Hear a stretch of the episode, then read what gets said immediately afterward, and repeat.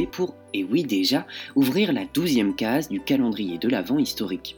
Si vous suivez cette émission tous les jours, ce dont je vous remercie, vous savez, notamment grâce à l'émission d'hier, que Noël n'était à la base pas du tout une fête chrétienne célébrant la naissance de Jésus, mais plutôt une célébration du solstice d'hiver hérité des Romains, les Saturnales. Mais si Noël a été créé pour remplacer les fêtes païennes, nous sommes en droit de nous demander s'il est réellement né le 25 décembre. Et vous allez voir que plusieurs hypothèses se tournent vers le nom. Lorsque tout l'Empire romain est devenu chrétien et que le 25 décembre fut par là même christianisé, c'est seulement beaucoup plus tard que l'idée de célébrer la naissance de Jésus est apparue. En effet, peu à peu, les chrétiens ont eu besoin d'identifier la naissance de Jésus pour marquer l'événement. Et comme les fêtes du solstice d'hiver étaient populaires, il était plus simple d'assimiler la naissance du Christ cet événement. Ainsi, au IVe siècle, Noël se démocratise au même titre que la Pentecôte ou Pâques. Avec le temps, tout le monde s'est plus ou moins mis d'accord sur cette date, à commencer par les évêques et les représentants de la chrétienté, arguant que Jésus avait été annoncé comme le soleil de la justice.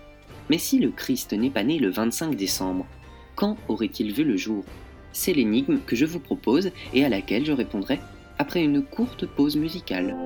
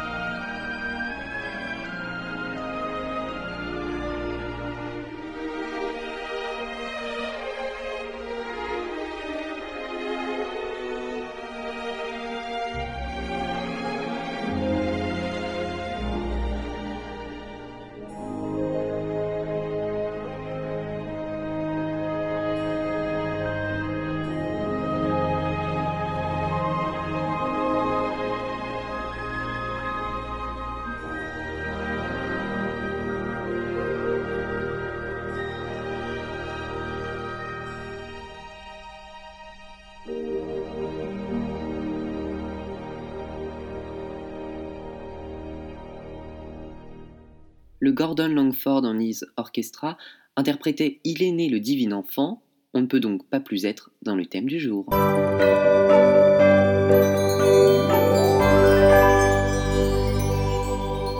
Nous parlions il y a quelques minutes de la naissance de Jésus. Je vous expliquais qu'il n'était probablement pas né le 25 décembre, mais s'il n'est pas né à cette date, quand a-t-il vu le jour? En fait, on ne sait pas vraiment quand, mais on est à peu près sûr qu'il n'est pas né en hiver.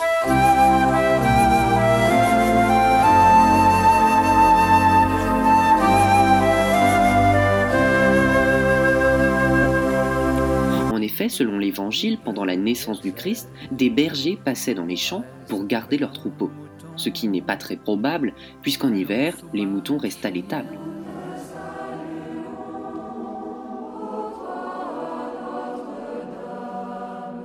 Malheureusement, il n'existe que très peu de sources historiques qui sont par ailleurs peu fiables pour démontrer n'importe quelle date concernant Jésus. Notez que nous ne sommes même pas sûrs de l'année de naissance du Christ. Contrairement à ce qu'on croit, il ne serait pas né en l'an 0, mais entre l'an 5 et 7 avant Jésus-Christ. Ce qui constitue un grand paradoxe, puisque comment Jésus peut être né après Jésus lui-même? Vous me suivez toujours? Sa date de naissance a en fait été fixée au VIe siècle en se basant sur des recherches historiques qui, il faut le dire, manquaient de rigueur. Plus tard, sa date de naissance fut redatée, se basant cette fois-ci sur le règne d'Hérodos Ier, sous lequel Jésus aurait vécu. Pour terminer cette chronique, je laisserai le dernier mot à Jacques de Bourbon-Busset.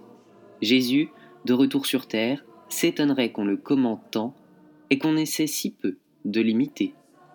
Merci et à bientôt sur Radio Prévert.